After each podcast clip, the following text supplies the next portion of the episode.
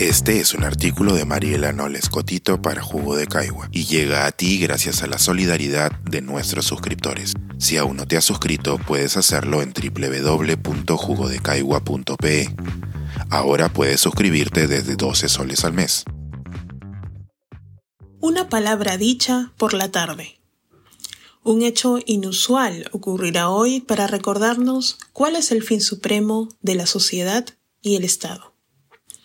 Hoy, jueves 3 de noviembre de 2022, hacia las 2 y 45 de la tarde, la ciudadana peruana Azul Rojas Marín tomará asiento en el auditorio central del Ministerio de Justicia y Derechos Humanos. La rodearán titulares y altos representantes del Ministerio del Interior, de la Policía Nacional del Perú, de la Fiscalía de la Nación y del Poder Judicial, además de representantes de misiones diplomáticas y congresistas de la República.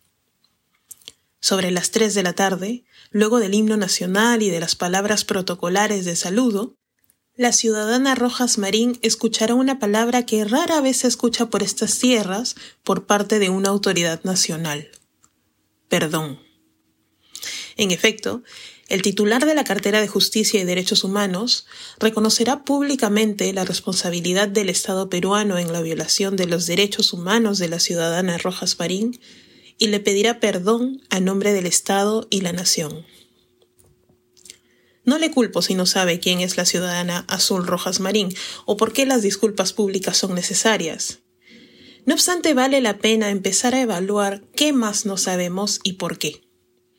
En este caso, por ejemplo, los hechos se remontan a hace 14 años.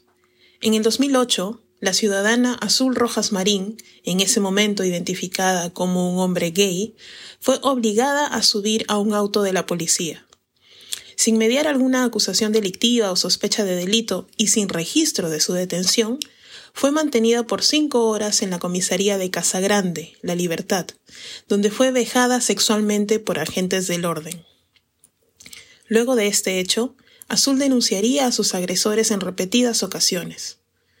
Un informe de la misma comisaría, sin embargo, afirma que la denunciante se habría autolesionado con el fin de causar daño al efectivo policial que le intervino. Un argumento que fue repetido en un informe de la Inspectoría Provincial de Pacasmayo. El juzgado, por su parte, indicaría que la versión de Azul no tenía credibilidad porque uno de los imputados participó en un juicio contra uno de sus hermanos. Además, tampoco consideraba creíble que Azul hubiera regresado a sus labores habituales de trabajo al día siguiente. Esto causaba para el juez una duda razonable. Es decir, Azul no era una víctima porque no, entre comillas, actuó como una víctima luego de los hechos. En la misma línea fue escrito el informe del Tribunal Administrativo Disciplinario Territorial, que determinó no sancionar a los policías involucrados porque dada la frecuencia de la vida sexual de la denunciante, ese era el argumento, no era posible acreditar que sus lesiones corporales pudieran haber sido causadas por los acusados. Durante todo el proceso, Azul y su madre fueron violentadas, amenazadas y revictimizadas. Es la historia de la mayoría de las mujeres que se atreven a denunciar una violación sexual en el país, agravada por el contexto de discriminación estructural contra las personas LGBTIQ en el Perú. Pero en este caso, los victimarios, además, eran agentes de la Policía Nacional del Perú. Luego de dos tortuosos procesos penales, el caso tuvo que llegar hasta la Corte Interamericana de Derechos Humanos, donde luego de otro largo camino se encontró al Estado peruano responsable de la detención arbitraria de Rojas Marín, y que la violencia sexual sufrida por Azul, que incluyó constantes insultos referidos a su orientación sexual y amenazas de violación colectiva, constituyó un acto de tortura. La responsabilidad del Estado no se agotó en lo anterior. Incluye, además, la falta de una debida diligencia para investigar los hechos, el uso de estereotipos discriminatorios durante todo el proceso investigativo a cargo de los múltiples agentes involucrados, omisiones probatorias y la falta de garantía a la tutela jurídica que le correspondía como ciudadana peruana, de una respuesta judicial adecuada y oportuna, como lo dice la Corte en su sentencia. Es probable que una total reparación sea imposible, Inclusive después de lo resuelto por la Corte Interamericana, la ciudadana Azul Rojas Marín ha tenido que esperar hasta hoy para el cumplimiento de solo una fracción de la sentencia. Otras partes de este documento instan al Estado peruano a que se renueven las investigaciones que den sanción efectiva a los responsables de los hechos de tortura, que se le brinde el tratamiento psicológico o psiquiátrico que Azul requiera, que se adopte un protocolo de investigación y administración de justicia durante los procesos penales para casos de personas LGBTIQ víctimas de violencia, que se cree e implemente un plan de capacitación y sensibilización sobre violencia contra las personas LGBTIQ para servidores y agentes del orden.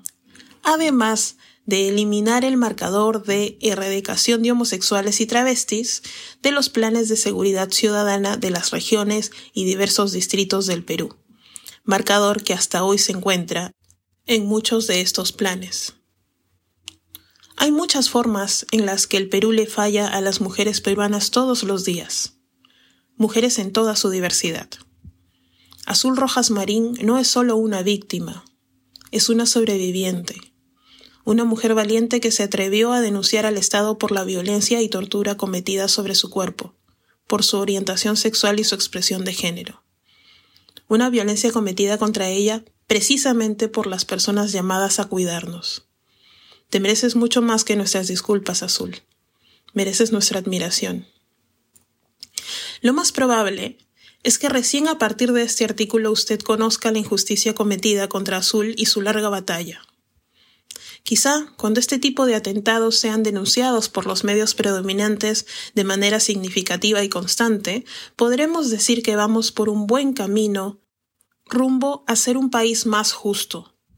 Por ahora, le toca a usted ser un vocero de la justicia, compartir esta historia, lograr que esa palabra pronunciada en un auditorio adquiera una onda expansiva y dinamite de a pocos los cimientos de la inequidad.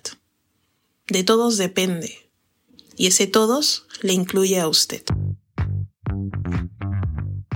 Pensar, escribir, editar, grabar, coordinar, publicar y promover este y todos nuestros artículos en este podcast cuesta y nosotros los entregamos sin cobrar. Contribuye en www.jugodecaigua.pe barra suscríbete y de paso espía como suscriptor nuestras reuniones editoriales.